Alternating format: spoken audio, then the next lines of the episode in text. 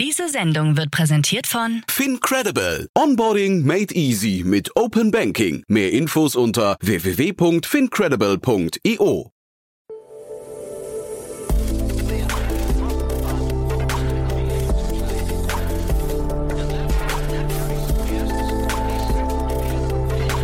Startup Insider Daily. Investments und Exits. Hallo und herzlich willkommen bei Startup Insider Daily. Am Mikrofon ist Michael Daub und ich begrüße euch wie jeden Wochentag zu unserer Rubrik Investments und Exits. Investments und Exits, das ist die Rubrik, in der wir uns täglich Experten aus der deutschen VC-Szene einladen und mit ihnen über hörenswerte Investitionen und Übernahmen in der Startup-Szene sprechen. Aus diesem Anlass hat heute Enrico Mellis, Principal bei Lakestar, uns die Übernahme von Figma durch Adobe mitgebracht. Dieser Podcast wird mit Adobe Audition geschnitten. Die meisten nutzen den Begriff Photoshoppen, synonym mit Bildbearbeitung. Keine Frage, Adobe mit seiner großen Creative Cloud mit über 50 Apps gehört zum Industriestandard in den Medien und in der Designbranche. Figma hat in den letzten zehn Jahren sich einen ähnlichen Stellenwert im Web-based Produktdesign erarbeitet und dafür ist Adobe bereit, eine Übernahmesumme von 20 Milliarden Dollar zu zahlen. Das wird das Thema heute sein. Jetzt geht es gleich los mit dem Gespräch zwischen Enrico und Jan.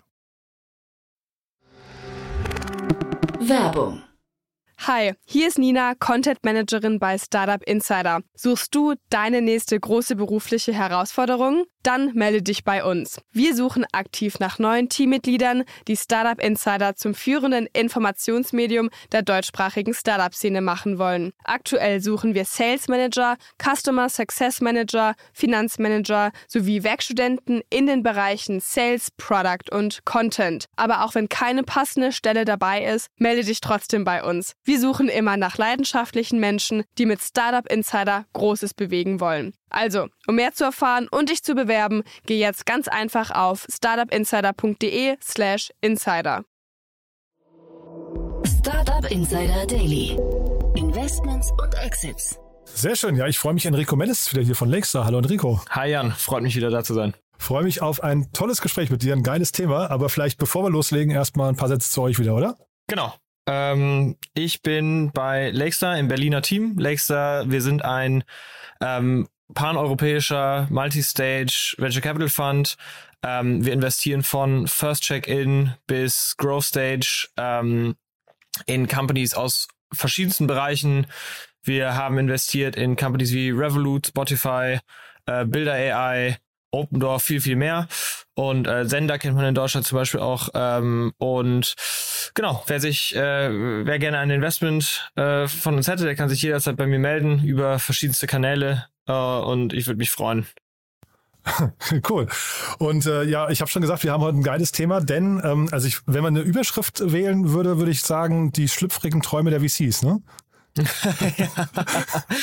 ja, also sagen wir, sagen wir mal so, das ist auf, das sind auf jeden Fall die Deals, deswegen äh, im VC in den letzten Jahren so Goldgräberstimmung herrschte. Ähm, da, also wenn man sich mal die Zahlen anschaut, da können wir nachher zu sprechen, da wird einem ganz schwindelig. Aber ähm, ja, worüber wollen wir heute reden? Adobe hat verkündet, Figma für 20 Milliarden in Cash und Stock zu übernehmen. Und ähm, ja, das ist also auf jeden Fall einer der größten Private Company Purchases sozusagen in der Geschichte. Ich habe mal geschaut, was es noch so an größeren, ähm, an größeren Akquisitionen gab. Also Salesforce und Slack. Also Slack ähm, wurde von Salesforce übernommen. Das war ein Tacken größer nochmal, aber da kommt nicht viel ran an diesem. War, war das größer? Deal. Ist das tatsächlich so? Weil ich hatte geguckt bei, bei Bloomberg, die haben geschrieben, es wäre der größte innerhalb der letzten, also largest exit of a privately held uh, VC-backed startup in the last 20 years. Deswegen war ich jetzt gar nicht sicher, ob es größer das, war. Das ja. habe ich, das hab ich auch gelesen. Ich habe dann aber nochmal geschaut und ähm, das kann jetzt sein, dass das woran, also woran das liegt, ist mir ehrlich gesagt gar nicht so klar, aber die Zahlen, die ich gefunden hatte, waren, da, da waren einige größere dabei. Also gleiche aber- Dimension auf jeden Fall, ne? Aber ist auf jeden Fall Ja. Riesendimension, ja. Total krass, ne? Vielleicht, bevor wir über die Zahlen reden, lass uns doch mal vielleicht ganz kurz einordnen, was die beiden Unternehmen machen und warum die so gut passen könnten. Oder wollen wir mit den Zahlen anfangen? Was würdest du sagen? Nee, also äh, vielleicht fangen wir erstmal damit an, was Figma so macht, ne? Weil ich weiß jetzt nicht, ob jeder äh, Zuhörer das hier, ähm, das, das hier weiß und vielleicht dann auch können wir auch ein bisschen über so Preis der Akquisition reden und ähm, vielleicht auch warum der Adobe Stockprice danach so hart nachgegeben hat und woran, woran das liegt. Also ich glaube, es gibt viele Themen, aber fangen wir vielleicht mal an damit, was Figma macht. Ähm, genau, also Figma ist ähm, bietet Webdesign-Tool an ne? und ähm, das ist insofern mal gar nicht so unähnlich zu dem, was Adobe macht. Figma ist also ein direkter Konkurrent äh, für einen zentralen Teil der Adobe Product Suite. Adobe bietet eben viele Produkte an. Ähm, aber die waren eben die ersten Figma, die das ähm, Browser-based gemacht haben und damit sozusagen Online-Design-Kollaboration eigentlich erstmal so richtig losgetreten haben. Ne? Und in den ähm, letzten Jahren hat sich Figma damit echt sozusagen zu der Design-Plattform gemacht und war eben zu einem, ist eben zu einem ernstzunehmenden Konkurrenten für Adobe herangewachsen.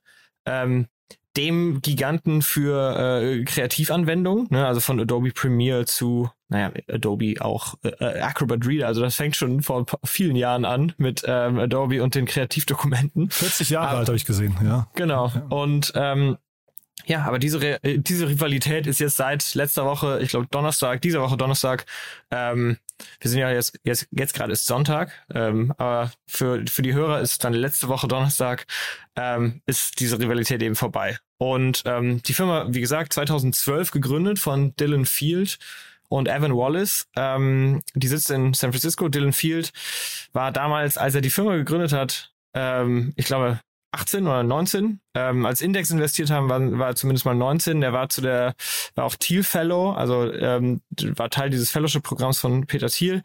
Und ähm, ja, ist schon Wahnsinn, ne? Jetzt verkauft er seine Firma mit 30 Jahren. ähm, einer, wie gesagt, einer der größten Exits, ne? Wir also, kannst jetzt nicht ganz benchmarken, aber ähm, ich hab mich, also lass uns vielleicht, ne, lass uns mal in die Zahlen reingehen. Ich glaube, dann wird mal klar, warum wir jetzt beide so, so ähm, äh, euphorisch auch sind, weil das halt eben, diese Zahlen sprechen schon nochmal für sich und dann können wir vielleicht danach mal besprechen, warum das für Adobe wirklich Sinn macht oder nicht Sinn macht, ja? Genau. Mit welcher Zahl willst du anfangen? Erstmal Akquisitionspreis oder? Ich glaube, das um es mal einzuordnen, macht das, glaube ich, am meisten Sinn, ne? Genau.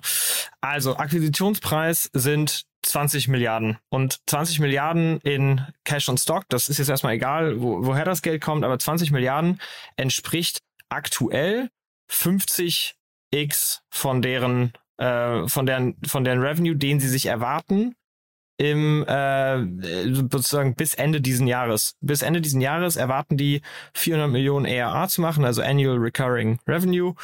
Und ähm, dieses Jahr alleine werden sie sich damit verdoppeln. Also sprich, letztes Jahr hatten sie 200, 200 oder 210 Millionen ähm, äh, Annual Recurring Revenue, bis Ende dieses Jahres 400.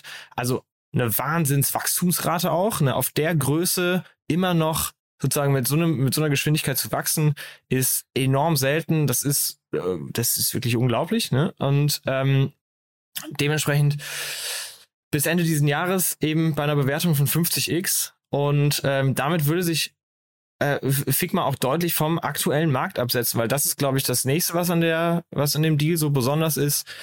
Im aktuellen Marktklima, in dem ähm, gerade Tech-Companies stark äh, nachbewertet wurden, also runterbewertet wurden, ähm, ist 25x eigentlich normaler, ne? Aber das ist sozusagen ähm, die, die, die, die Premium, die Adobe zahlt, ist praktisch das Doppelte von dem, was man eigentlich glauben müsste, was Adobe auf dem Markt wert ist. Und ähm, man, ne, der, der Markt hat das hart bewertet. Der, äh, der, der Adobe Stock ist, glaube ich, 16 oder 17 Prozent sogar gefallen. Und ähm, das heißt, der Markt findet das auch eher, empfindet das als nicht so gute Idee. Ich bin nicht so richtig dieser Meinung. Also ich habe mir jetzt diese Zahlen nochmal genauer angeschaut. Ich habe mir auch nochmal sozusagen die Strategie bisschen durch den Kopf gehen lassen, was da wahrscheinlich für Adobe die maßgeblichen Punkte waren und bin eigentlich der Meinung, dass die da einen ziemlich guten Deal geschossen haben. Und ähm, da können wir auch jetzt noch, noch zu sprechen, warum. Ähm, vielleicht noch zu den Zahlen, was noch wichtig. Ähm, also abgesehen von mal absurdem Wachstum. Ich habe mal die Jahreszahlen, also Jahreswachstumszahlen rausgesucht von Figma. 2012 gestartet, zwei Jahre lang nur am Produkt entwickelt, 2015 Beta Launch, 2016 Public Launch. Bis dahin immer noch 0 Euro Revenue. 2017 700k, also 700.000 Dollar Umsatz. 2018 4 Millionen. 2019 23 Millionen. 2020 77. 2021 210. Jetzt wahrscheinlich irgendwie 400 laut Prognosen.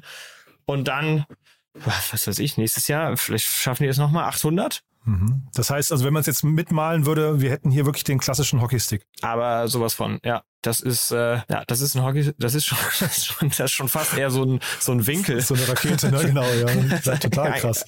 genau, eigentlich, eigentlich eher so ein Schreinerwinkel. Ähm, und ähm, wenn man sich jetzt diesen Preis anschaut, bei der, bis der Deal mal durch ist, ne, weil da müsste jetzt noch Antitrust und so durchgeführt werden, ist wahrscheinlich der Revenue auch nochmal signifikant gestiegen. Das heißt, sukzessive wird ja dieser Deal auch günstiger.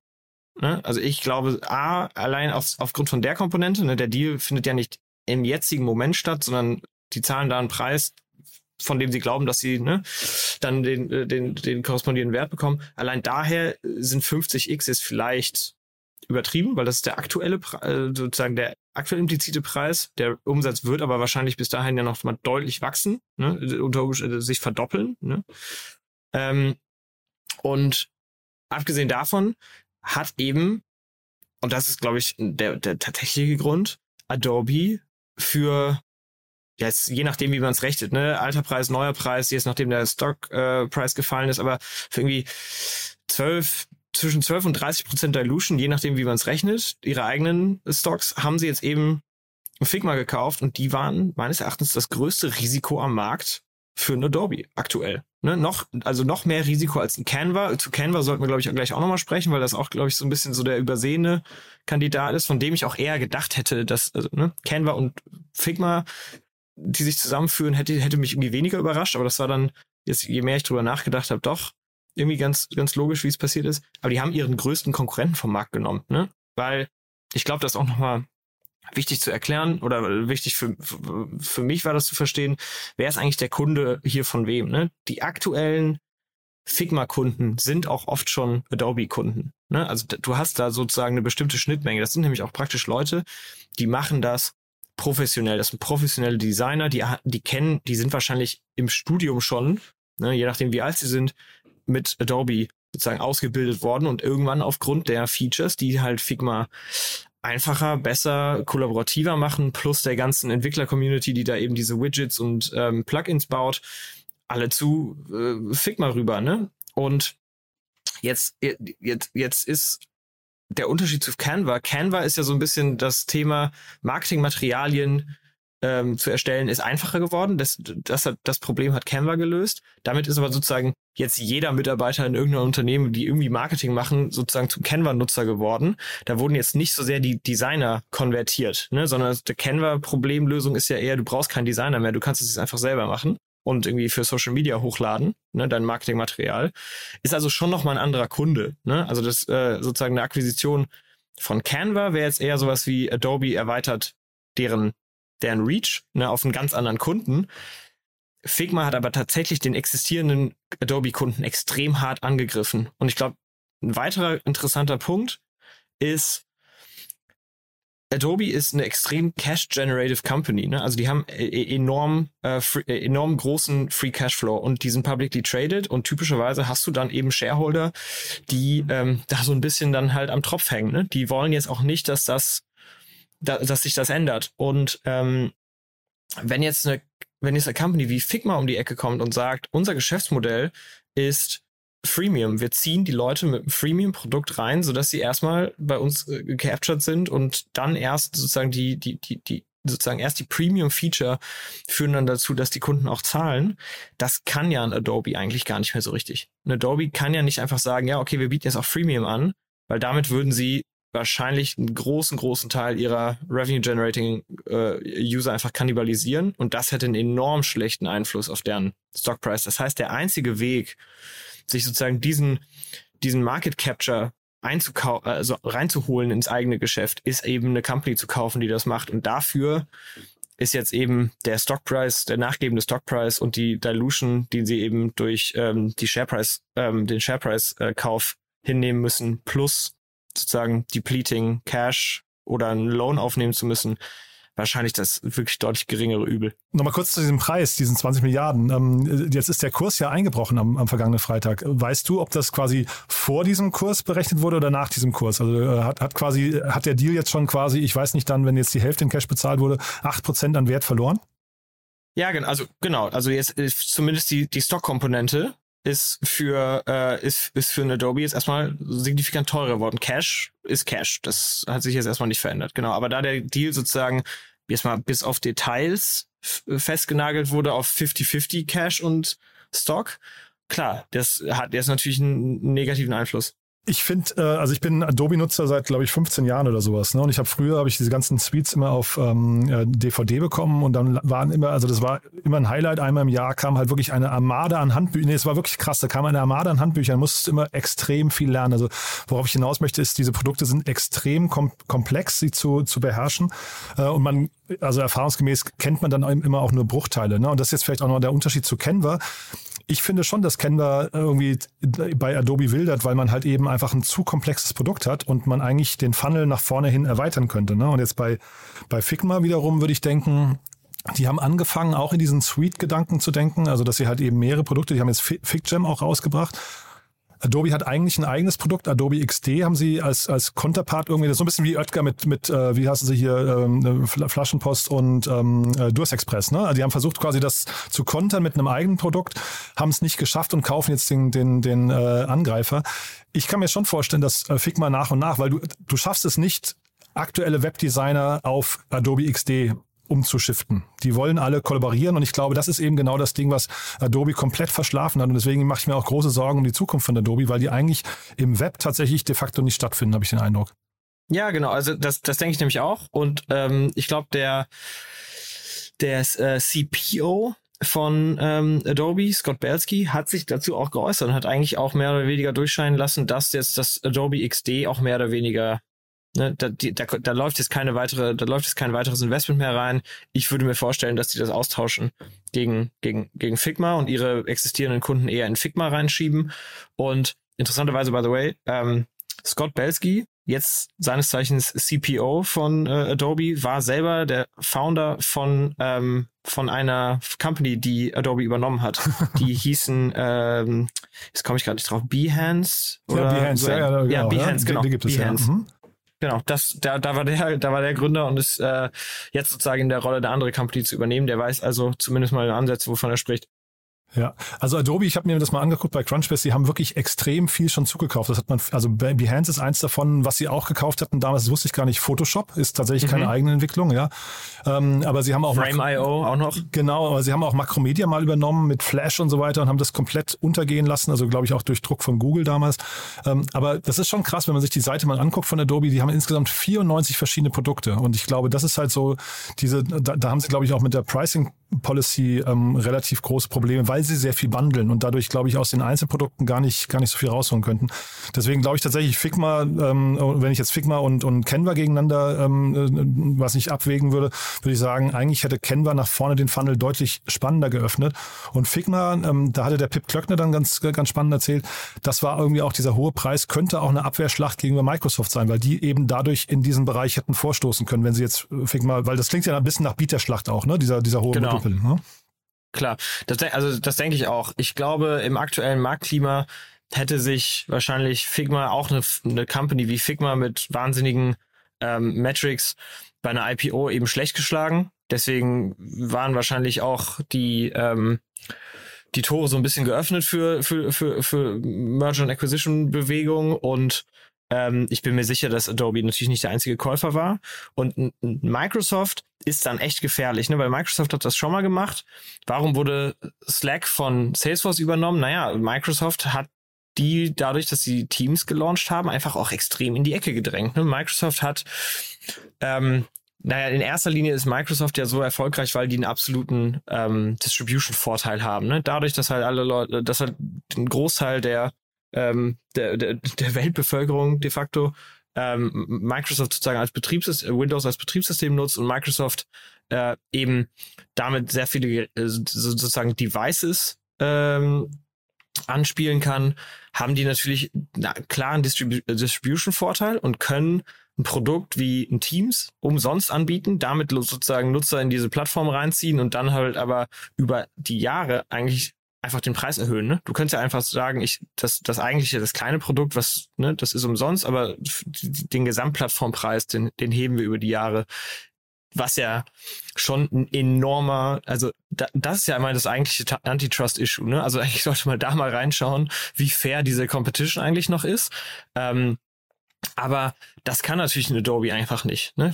Gerade weil die halt sagen, ne, äh, wie du schon selber sagtest, man hat da früher irgendwie für hunderte oder tausende Euro diese DVD-Sammlung gekauft ne? und von diesem Geschäftsmodell sind die noch nicht so richtig weggekommen. Ne? Auch wenn die natürlich auch Subscription anbieten, aber das ist schon so, du kommst eigentlich an Adobe nicht ran, wenn du nicht Geld zahlst. Ne? Und davon kommen, die kommen halt nicht so einfach dahin, jetzt eine, so ein Freemium-Haken zu entwickeln, ohne ihr eigenes Geschäft zu kannibalisieren. Jetzt mit Figma hat sich das auf jeden Fall mal in die Richtung bewegt, dass sie eine Weile zumindest in diesem Markt geschützt sind. Mhm. Und wir kennen ja beide wahrscheinlich auch Miro. Ne? Ich weiß nicht, inwieweit ihr das nutzt, aber das ist ein, wirklich ein tolles Tool. Und FigJam ist wiederum der Angriff auf Miro. Ja, das heißt, da entsteht schon so ein mit mit äh, in diesem Figma-Universum entsteht schon äh, irgendwie, ich weiß nicht, eine neue Art von Kollaborationstools. Und das kann ich mir schon vorstellen, das müsste eigentlich zur DNA werden von Adobe, denn äh, aus meiner Sicht ist das ein Sanierungsfall fast schon. Ja, denn die, die, die kommen einfach nicht vom Fleck, die sind so ein großer Tanker, auch wenn sie, wie du gerade sagst, äh, Geld drucken, aber die werden ja von allen Seiten in die Zange genommen. Ne? Jetzt kommen irgendwie noch die ähm, ganzen Dolly, also diese ganzen äh, ähm, AI-Generatoren, du halt dann irgendwie, also ne, die auch Behance oder Fotolia ist ein Teil von Adobe, die werden ja alle angegriffen von verschiedensten Seiten und überrollt durch technologische Entwicklung. Und da frage ich mich schon, wo ist deren Platz in der Zukunft, wenn sie jetzt da nicht versuchen, die nächste ähm, Iteration ihrer eigenen Firma hinzubekommen?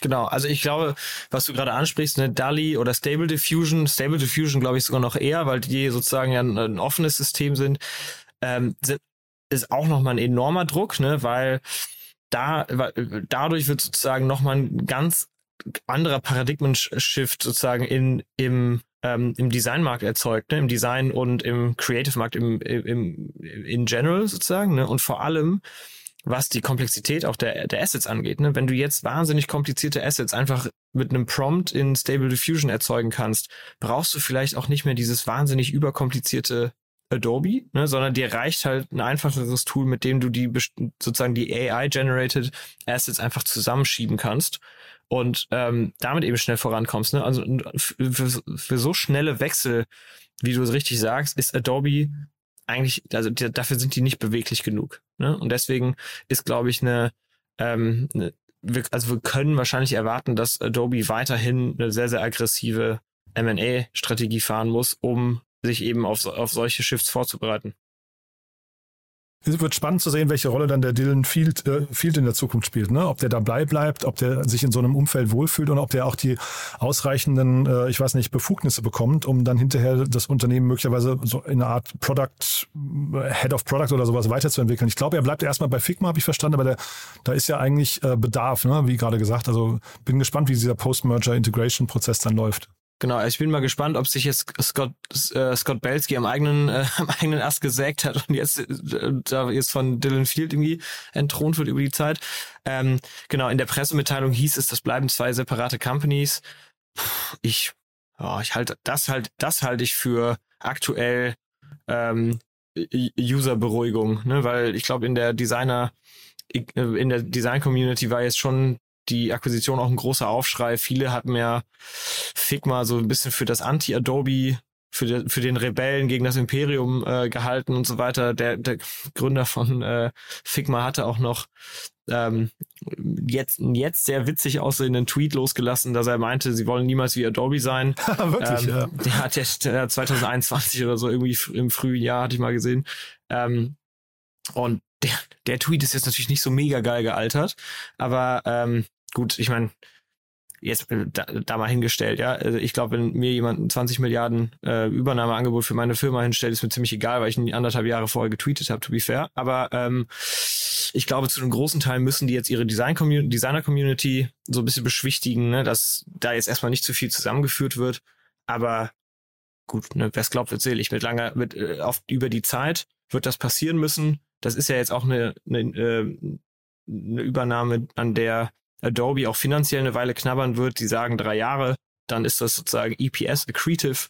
Ähm, genau, das heißt jetzt erstmal sozusagen praktisch ein Break-Even auf deren, auf deren äh, Stock-Performance. Aber ähm, bis, also ich nehme mal an, so circa bis dahin werden wir schon sehen, wie, wie es mit Figma weitergeht. Jetzt nicht immediately im nächsten Jahr, aber wahrscheinlich bis dahin. Hm. Also ich finde Adobe, ich weiß nicht, wie du das siehst, generell haben die nicht das, das Image dieser Bad Guys oder dieser Bad ne? Also anders als jetzt so Microsoft oder sowas früher, die ja wirklich, wo man immer gesagt hat, das ist The Dark Side. Das finde ich, ähm, hat Adobe nicht ganz so sind natürlich ein Konzern, aber irgendwie jetzt äh, einer, der trotzdem ganz nah an der Designszene dran ist, sich da auch immer, glaube ich, bemüht. Ne? Ähm, von der, vom Timing her finde ich, äh, wenn man sich den Stockpreis anguckt, der, äh, guckt, der hat sich mehr als halbiert im letzten Jahr. Also hätte man fast gedacht, dass so eine Akquisition vor einem Jahr viel sinnvoller gewesen wäre. Ne? Man wusste ja zumindest ein bisschen, dass die Aktien runtergehen werden. Genau, also 2021 äh, hat ja auch ähm, Figma nochmal auf einer ziemlich hohen Bewertung Geld eingesammelt. Da ich glaub, war 10 halt Milliarden, einfach, ne, war das, oder? Äh, ich, ich, ich meine, genau, also mhm. genau, der letzte, der letzte Investor hat so ziemlich, ähm, hat so sein Geld verdoppelt circa jetzt. Ähm, dann ähm, zu dem Zeitpunkt war es wahrscheinlich einfach für Figma nicht notwendig, sich übernehmen zu lassen, ne, sondern der Markt sah ja wirklich aus, als wäre alles noch, als wäre alles noch drin und äh, irgendwie eine 100 Milliarden Bewertung nach der anderen wird dann noch geknackt. Deswegen dachten wahrscheinlich alle immer Wigge, wir lassen uns jetzt bloß nicht von von den Bösen hier übernehmen oder beziehungsweise wie du schon sagtest, ne, ist, die sind nicht der Big Bad Giant, sondern eher so der Big Lame Giant Adobe, ne? Ähm, und ja, genau, jetzt ist eben die, die 2022 Korrektur ähm, gekommen und der Stockpreis von Adobe ist eben 56 Prozent gefallen erstmal in dieser Korrektur, was ja auch schon ein harter Batzen ist. Nicht so schlimm wie andere. Ne? Also es, ga, es gab auch deutlich härter getroffene Tech-Unternehmen, aber alle wurden praktisch korrigiert. Da war auch Adobe mit Wahnsinns Free Cashflow, äh, also mehrere Milliarden, ne? ich glaube sieben oder acht, ähm, nicht, ähm, nicht vorgefasst. Und dementsprechend hat sich also die Gesamtmarktlage geändert und vor allem für ein Figma, sah es wahrscheinlich jetzt erstmal eine Weile so aus, dass es keinen anderen Weg gibt. Ne? Und dann, ähm, auch wenn profitabel, das hat mich auch gewundert, aber äh, auch, auch Cashflow Generating, war das wahrscheinlich dann echt ein sehr, sehr attraktives Angebot und Adobe hatte ja Cash-Reserven aufgebaut. Die waren praktisch ready. Ne? Die haben, das war Rockefeller-Strategie. Immer warten, bis die Krise kommt und dann mit mehr Cash als die anderen losgehen und shoppen. Hm, mega spannend. Und weil du gerade sagst, letzter Investor hat sein Geld verdoppelt, lass uns vielleicht nochmal ganz kurz, warum ich auch vorhin gesagt habe, die schlüpfrigen Träume, Träume als VCs, ja. ähm, vielleicht nochmal ganz kurz über die ähm, Multiples, ähm, die da jetzt rausgezogen wurden. Ne? Ähm, also die äh, quasi die, das investierten Geldes, da, da ging ja bei Bloomberg und bei anderen, glaube ich, so ein bisschen durch die Presse, was so ein Index und ein Greylock und so ähm, verdient haben. Und vielleicht kannst du an, an dem Beispiel auch nochmal kurz so ein bisschen den Unterschied zwischen einem Early Stage und einem Late Stage VC ähm, äh, erklären, weil für für mich ist gar nicht klar, warum jemand Late Stage investiert nach den Zahlen.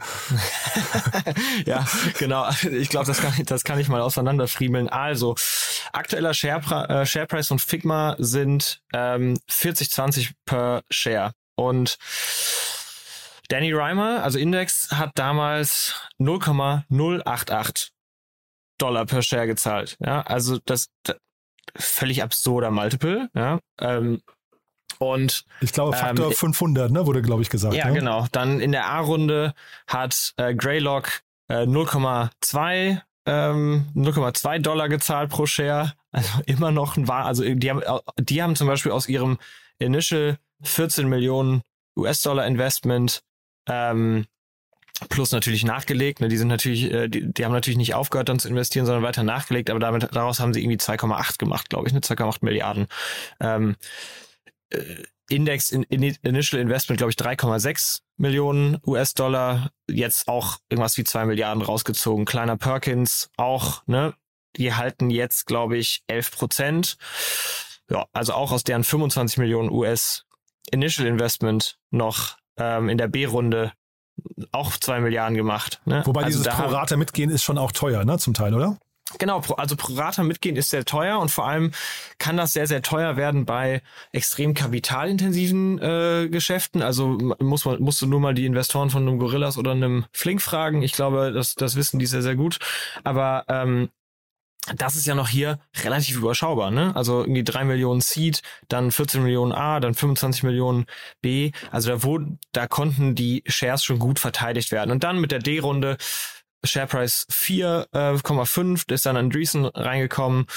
Aber auch die haben da haben ihr, ihr Geld noch auf jeden Fall sehr, sehr gut multipliziert bekommen. Und, ich glaube, ähm, hatte ich gelesen, ne? Ja, genau. Und mhm. deswegen, also auch, auch Sequoia noch, ne? Ähm, auch Sequoia konnte daraus noch ähm, Geld nichts. Ich meine, die sind auf einer Bewertung von, von 440 rein. Also sagen wir mal so, da hat jetzt, da hat jetzt jeder Investor auf jeden Fall sein Geld gemacht. Und ich glaube, das ist jetzt da, da jetzt die Frage von dir, ne, was ist eigentlich, äh, wie ist eigentlich der Unterschied ähm, zwischen den, den Early und den, äh, und den Growth-Investoren? Ich glaube, die einfachste Erklärung dafür ist, ähm, ein Growth Investor fragt sich eigentlich so ein bisschen ähm, mehr wie ein PE Investor, ne? What could go wrong? Also was kann hier noch schiefgehen? Und die Hitrate bei einem Growth Investor muss halt einfach höher sein. Ne? Du, wenn du zehn Investments machst, dann müssen, da muss davon ein Großteil funktionieren, weil du natürlich in, sonst mit deinen, mit deinen Fund Returns nicht zurechtkommt, weil zwei, drei, vier, fünf, sechs, sieben oder zehn x wären dann eben in ein enormes Outcome, ne? aber das, das musst du halt regelmäßig hin, hinbekommen, damit du mit deinem Gesamtfonds eben eine attraktive ähm, in, in, in attraktive Return Rate hast, mit der du eben im Markt konkurrieren musst. Ne? Die Internal Rate of Return ist da typischerweise so der der Benchmark und ähm, bei einem bei, bei, bei Early Stage Investments hingegen ist es halt eher die Überlegung, what if this goes right? Also sozusagen, alle Zeichen stehen eigentlich dagegen. Es ist höchst unwahrscheinlich, dass das funktioniert. Aber wenn das funktioniert, wie groß wird dieses Outcome eigentlich? Und da hast du dann halt diese Cases von irgendwie 500x, 1000x. Ne? Also haben solche solche Portfolio Cases haben haben wir ja auch gehabt und das sind halt das ist dann halt sozusagen was was du asymmetrisches Risiko nennst. Ne? Da ist das 3 Millionen Ticket, das ist wahrscheinlich, das ist höchstwahrscheinlich, dass das abgeschrieben wird. Ne? Also irgendwie neun von zehn Fällen macht das nicht die Returns, aber das eine Ding, was dann total abhebt, das returnt dann den ganzen Fonds. Ne? Also selbst für, in diesem Fall selbst für ein Sequoia. Ne? Also Sequoia ist hier noch spät reingegangen und das Investment hat dann trotzdem noch den ganzen Fonds, äh, den ganzen Fonds returned, weil das eben so ein starker Ausreißer ist. Ne? Aber ähm, äh, für, für einen Index natürlich ist, ist das der absolute Home Run. Ne? Deswegen, wenn du dir mal so ähm, wenn du dir mal so Funds anguckst, die das schon seit Jahrzehnten machen, auch ein äh, bestes Beispiel mal ein Sequoia, ne? die haben ja schon in den, in den, äh, also vor 40, 50 Jahren angefangen, die, die, auch die sprechen von ähm, Funds immer, ne, unser, der Google Fund, der, der YouTube Fund, okay. ne? Das sind dann immer die einen Companies, die das halt äh, die das halt äh, raushauen. Das heißt, Und jeder Figma fand jetzt, ja? Würde ich wahrscheinlich, also ich, ich habe jetzt nicht geguckt, in welcher, in, in welchem Vintage das Ding drin ist, aber ähm, müsste wahrscheinlich. Und ähm, gerade jetzt, also gerade jetzt in der Korrektur, ne, natürlich für, für, extrem wichtig für alle Beteiligten, weil natürlich auch viele der äh, Portfolio Companies wahrscheinlich stark abbewertet wurden und äh, jetzt etwas gelitten haben. Ähm, und dann zu deiner Frage, warum wird, warum macht dann nicht jeder Early Stage.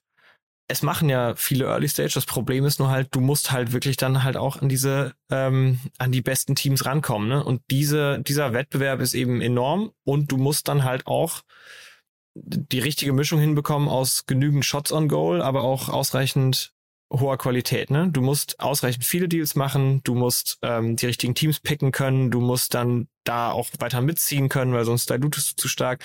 Also und du machst das eben auf Basis von sehr, sehr wenig ähm, Datenpunkten, ne? gerade in der Seed-Runde. Also der, der Dylan war ein, ein, ein smartes Kerlchen äh, mit 19 und äh, irgendwie Teal Fellow. Der hat da vorher, ich habe das gelesen, der hat Danny Reimer in, ähm, in irgendeiner Präsentation bei einem anderen Portfolio-Company äh, äh, wo er gearbeitet hat, hat er den überzeugt und danach ist er dann rausgegangen, hat eine Firma gegründet, äh, College abgebrochen und äh, los ging's mit Figma.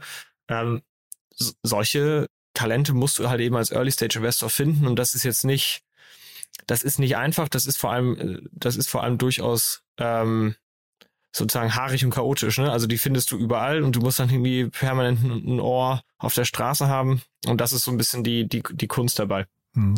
Naja, klar, wenn jetzt so ein 19-jähriger Studienabbrecher vor dir steht und sagt, ich will Adobe angreifen mit, äh, mit einem Produkt, was ich irgendwie was nur Online-Kollaboration, ich meine, wir reden hier vor zehn Jahren, ne? Ähm, mhm. da, da kann ich mir schon vorstellen, dass man da irgendwie auch ins Grübeln kommt und sich fragt, ist das ein sinnvolles Investment? Also wie du gerade sagst, da fehlen halt die, die Datenpunkte, ne? Ähm, also bin ich, bin ich zu 100 Prozent bei dir. Ähm, Vielleicht nochmal kurz von der Investmentstrategie von oder, oder Kapitalakquise-Strategie von Figma. Ich habe jetzt mal geguckt, also die erste große Runde, die sie gemacht haben, war Anfang 2018. Wenn ich jetzt vorhin richtig äh, zugehört habe, hatten sie da, da ging es mit dem Hockeystick so langsam los, ne? Ja, genau. Also da, da lief ja lange nichts rein. Ne? Genau. Also bis 2016, wenn ich mich irre, da war dann der Launch. Äh, lass mich hier nochmal kurz suchen. Wo habe ich die Zahlen? Genau, also das, die ersten nennenswerten Umsätze kamen eigentlich 2018, aber da war dann schon klar, dass Ding geht vorwärts. Ne? Also wenn ich eine Company sehe, die irgendwie in 2017 oder ein Jahr jetzt 700k Umsatz macht und danach ein Jahr später 4 Millionen, dann ähm, bin ich schon durchaus hellhörig.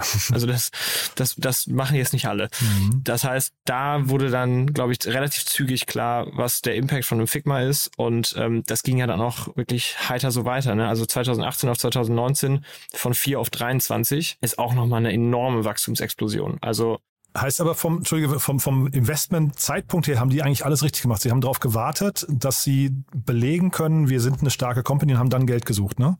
Ja, genau. Das war äh, zu einer Zeit, als Companies, um Geld zu raisen mussten, äh, um Geld zu raisen, auch noch äh, Traction haben mussten.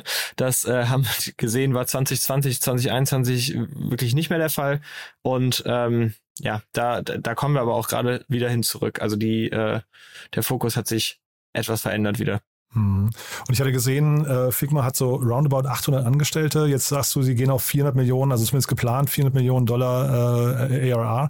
Ist dann so, eine Unterne so ein Unternehmen schon Break-Even? Was würdest du denken? Also brauchen die dann überhaupt noch Kapital? Nee, also wenn, wenn ich das richtig verstanden habe, brauchen die kein Kapital mehr, weil die auch, äh, weil die auch schon ähm, positive Operating Cashflow hatten. Ne? Also ich glaube, dass die ähm, zu einem großen Teil jetzt vor allem auch durch die Übernahme von Adobe da wahrscheinlich einige Synergien heben können. Ne? Da kannst du wahrscheinlich äh, einiges zusammenlegen, einige ähm, gerade so äh, wahrscheinlich in der in der in Distribution ich weiß jetzt nicht, ob Engineering, aber wahrscheinlich zumindest mal Distribution oder so, ähm, ja, Community Management, Finance, Accounting, kannst du wahrscheinlich schon ein paar ähm, Synergien erzeugen und am Ende, ich weiß es nicht, ne? Das war jetzt mal vermutet und aus der Hüfte geschossen, aber ich würde mir jetzt vorstellen, dass die auch ohne Investment weiterhin ziemlich gut vorangekommen wären. Hm.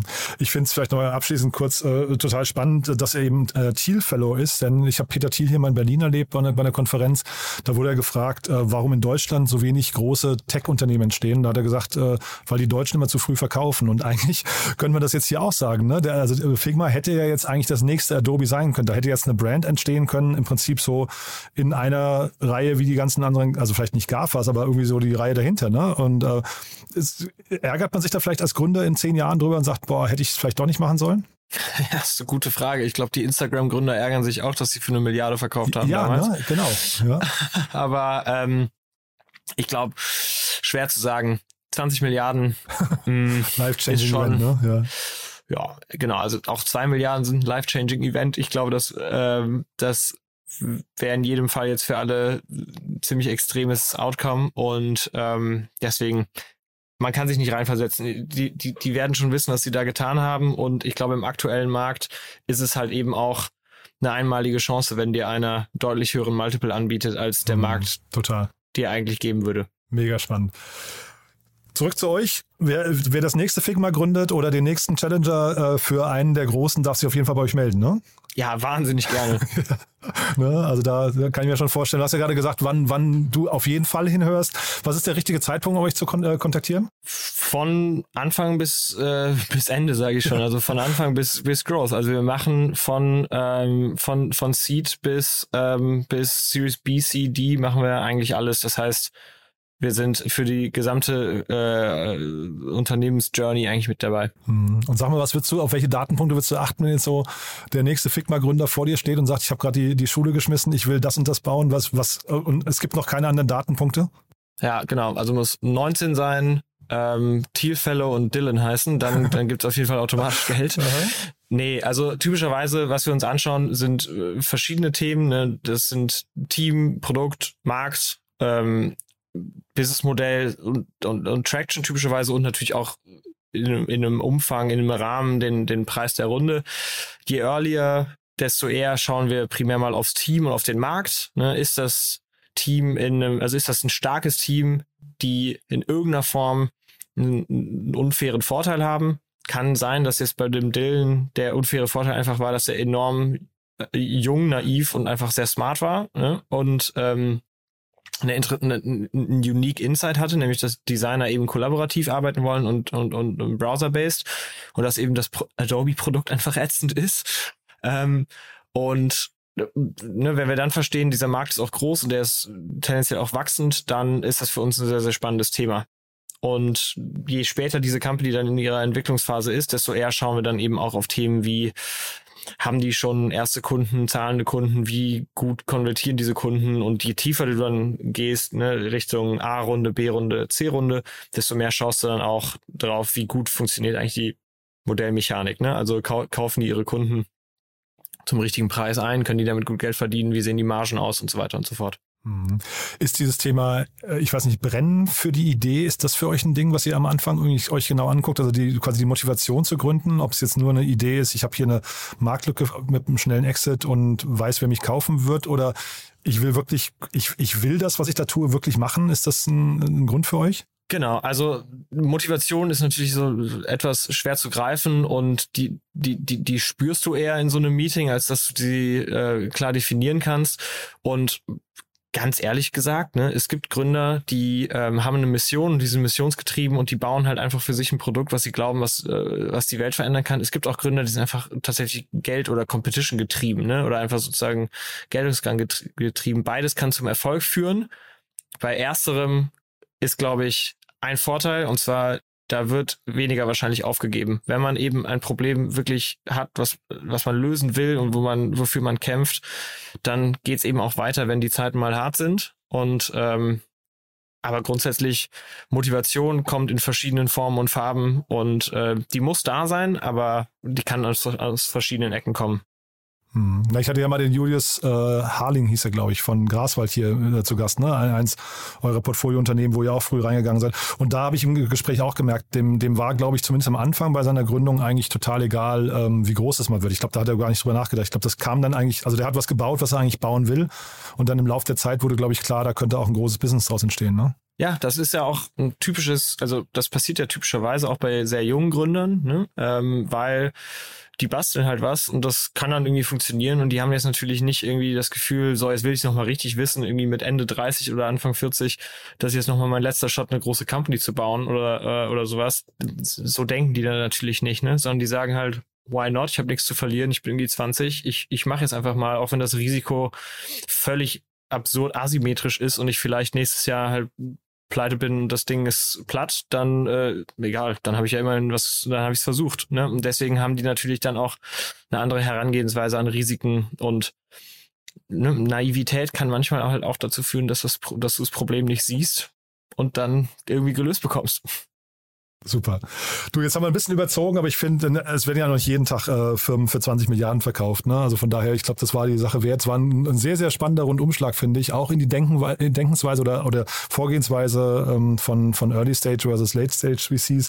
Spannend, was man da an Geld verdienen kann. Ich würde gerne mal wissen, was in, äh, Index jetzt so für einen Stundenlohn hatte auf dem Deal. Also das glaube ich auch nochmal spannend, äh, wie, wie, viel Arbeit da wirklich so ein VC reinsteckt. Aber ja, ähm, Monthly Rate of Return sieht wahrscheinlich auch fantastisch aus. Wahnsinn, ne? Genau. Aber sei jedem gegönnt. Also da wirklich nochmal Glückwunsch an alle Beteiligten. Und ja, Enrico, danke, dass du das Thema mitgebracht hast. Hat mir großen Spaß gemacht. Ich freue mich aufs nächste Mal. Danke, Jan. Hat mich gefreut. Bis zum nächsten Mal.